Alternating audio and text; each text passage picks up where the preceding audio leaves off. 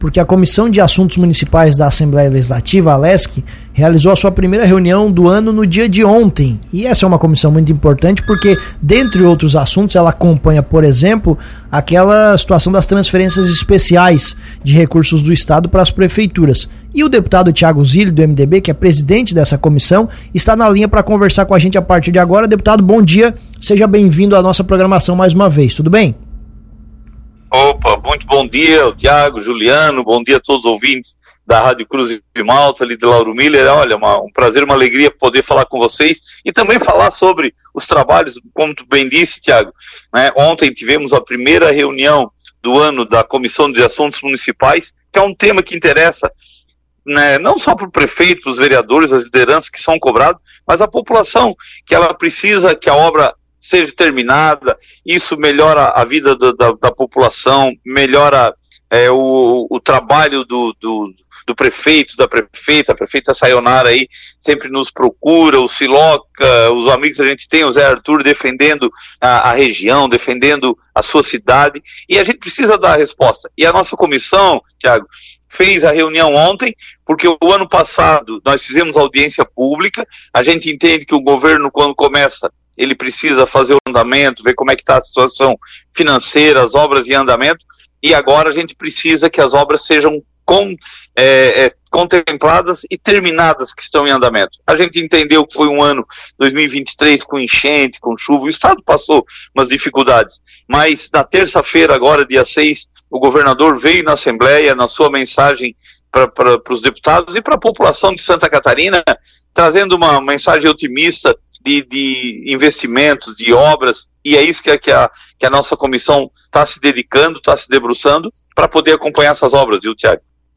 E sobre essa situação, justamente, deputado, a gente até acompanhou com bastante atenção no ano passado, porque houve essa polêmica, né, do tal do Pix do Moisés, depois as teves do Jorginho, até se resolver essa situação, ainda não totalmente, é bom deixar claro, houve uma indefinição e os prefeitos gritaram, reclamaram, chiaram muito, né, por conta dos recursos não repassados. Hoje, nesse momento, qual é a avaliação que o senhor faz dessa situação? Alguns deles já foram repassados, algum, algumas obras já estão andando novamente, mas não a totalidade ainda daquilo que foi acordado anteriormente. Como é que o senhor está acompanhando toda essa situação? Olha, Tiago, eu posso dizer para a população que está ouvindo, naquela, naquela primeira reunião que o governador foi nas regionais, sentou com cada prefeito, elencou algumas prioridades, foi feito uma lista de 667 transferências para é que considerada prioridade. A gente sabe que todas as obras em andamento é prioridade, mas aquelas para se terminar. Das 667, Thiago, já foram repassadas 600 transferências especiais num valor de 540 milhões, então praticamente aquela lista se terminou. Alguma que não recebeu foi questão de documentação, é alguma coisa, mas o Estado está autorizado para repassar. Por exemplo, ali em Lauro Miller foram três um, uma que era a construção do centro de eventos no valor de 2 milhões, foi repassado 500 mil, depois 1 milhão e 500, falta ainda 500 mil. A pavimentação asfáltica da estrada geral do Rio Capivara Alto, trecho 1, né? agora em dezembro foi pago também uma parte da pavimentação asfáltica de rua dos bairros Guatá e Santa Bárbara, que era valor de 500 mil, foi pago 250. Então elas, elas aconteceram. E, e também porque lá atrás a Assembleia Legislativa foi parceira do governo do Estado. Regulamentamos as TEVs, as transferências especiais, tanto, Tiago e Juliano, que agora o governo do Estado usa esse modelo para fazer todos os repasses, não só as transferências especiais. Ele está usando também para convênios, está usando para pagamentos para os municípios, até com valores maior, e isso facilitou. E é isso que a gente quer, é isso que o governador disse aqui na mensagem que, que agora seja um ano de realização, que o Estado possa entregar mais rápido as obras que estão acontecendo. Então a gente vê como positivo o trabalho que foi feito, né, não só a nossa comissão, que ela é presidida por mim, mas tem o deputado Napoleão Bernardes, que é o vice, deputado Berlanda, deputado Marquitos, o Neudi Sareta, né, o Matheus Cadurim, eles ficam acompanhando, nos ajudando e que a obra termine. Então, é, é, eu vejo como foi positivo e agora, claro, o ano 2024 está iniciando e o Estado agora precisa agilizar para terminar essas obras todas e a gente continuar lutando e defendendo a região, né, Juliano e Tiago? Deu para perceber, deputado, quanto o senhor está atento, até claro, como presidente, mas acompanhando os valores, passando para a gente aí da, das obras realizadas aqui no nosso município. O senhor acredita que em breve, assim, para esse ano de 2024, toda a situação deva ser normalizada? O repasse desse restante de obras, esse pequeno restante que você falou, daquelas prioridades elencadas na região, e as outras obras também devem começar a ser normalizadas nesse ano de 2024?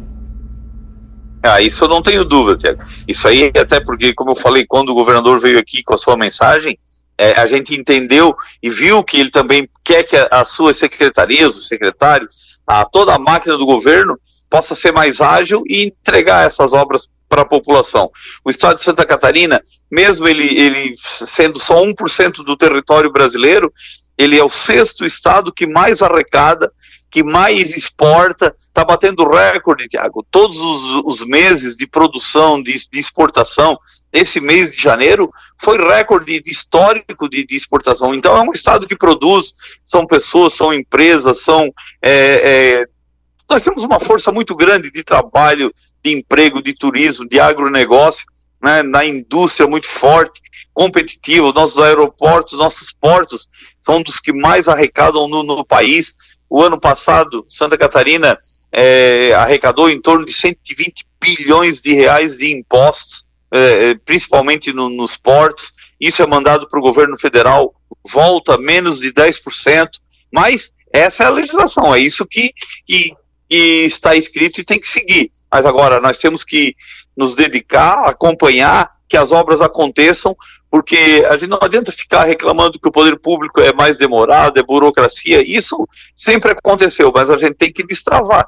E eu acredito muito que este ano é, Santa Catarina vai, vai ser destaque ainda mais, porque o ano passado, como eu falei, devido às enchentes, devido a um início de governo, foi meio turbulento, mas mesmo assim o catarinense, né, Diago, dá a volta por cima, o tempo melhor, ele vai trabalhar, ele vai produzir. Nós estamos vendo uma temporada aí de turismo forte, nós estamos vendo a questão da, da, das obras que estão precisando, federais, estaduais terminando. Nós temos a 285, que já se falou há muito tempo, ela está prestes a, a, ser inaugurada, vai trazer ali da região do Rio Grande do Sul, de, de São Borja, daquela, daquela região toda, para o porto de Imbituba, vai aumentar muito o movimento, vai ter oportunidade para toda a nossa região.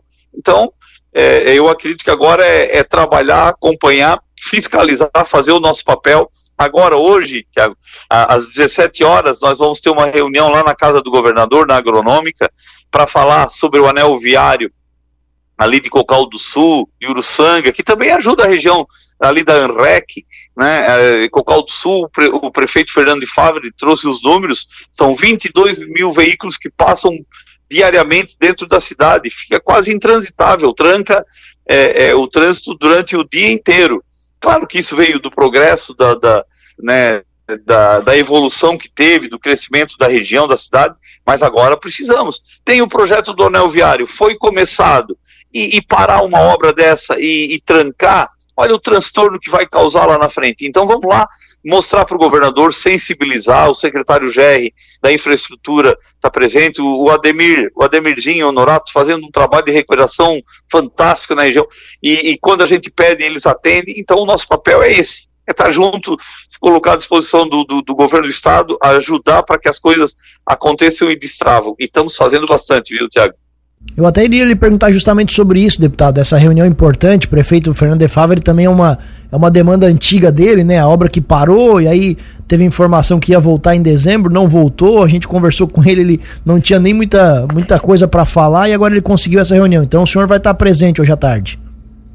Ah, sem dúvida. Vamos estar presente posso te dizer, é, essa reunião foi proposta pelo deputado Gessé Lopes, né? Mas a bancada do Sul inteira, os, os, todos os deputados, deputado Volney Weber, o deputado Júlio Garcia, o deputado Rodrigo Minotto, o José Milton, todos, o PP Colasso, falei com ele ontem, o Stanley Sorato, né, também preocupado com essa, com essa coisa. Então não vamos lá encurralar o governo, ao contrário, vamos nos colocar à disposição, a bancada do Sul mostrando da importância, até porque eu, eu sempre, eu já fui prefeito, eu sei da, da angústia de um prefeito, do vice, dos vereadores que são cobrados, quando a população ela vem cobrar de quem está ali perto na cidade. Ele encontra o prefeito todos os dias, os vereadores, e a obra começou, não tem justificativa, ela tem que terminar. Né? Então, é essa, essa segurança que nós, nós demos. E a gente entende também que precisava um tempo fazer o levantamento, fazer a regulamentação, porque lá na pandemia, é, muitos projetos que foram feitos, ali o preço do, do insumo disparou muito, do combustível, do asfalto, da, da, da, obra, ela encareceu muito, as empresas não tinham condições de executar com aquilo, depois voltou ao normal. Então agora, agora que isso se resolveu, nós precisamos resolver a questão burocrática da, da empresa voltar, e estamos fazendo isso. Tem a 108, que é a ligação dessa, dessa rodovia também de Cocal do Sul, lá uh, mais no sul, que é de Jacinto Machado à Praia Grande, ela ficou um ano parada, mas estava uh, se trabalhando e refazendo o projeto. E agora a empresa assinou já a ordem de serviço, a, a, volta aos trabalhos, já está preparando o canteiro de obra e agora, depois do carnaval, volta a, a, a, terminar aquela obra. E o que, que nós queremos agora com essa de Cocal do Sul e Uruçanga? É que se faça o mesmo planejamento, se diga quando ela volte, e destrave e comece a obra e termine para entregar para a população. Muito bem, deputado, obrigado mais uma vez pela gentileza da entrevista. Um ótimo ano aí para todos nós, né, nesse, nessa volta aos trabalhos da Alesc. O espaço aqui da Cruz de Malta FM fica sempre aberto. Um bom dia.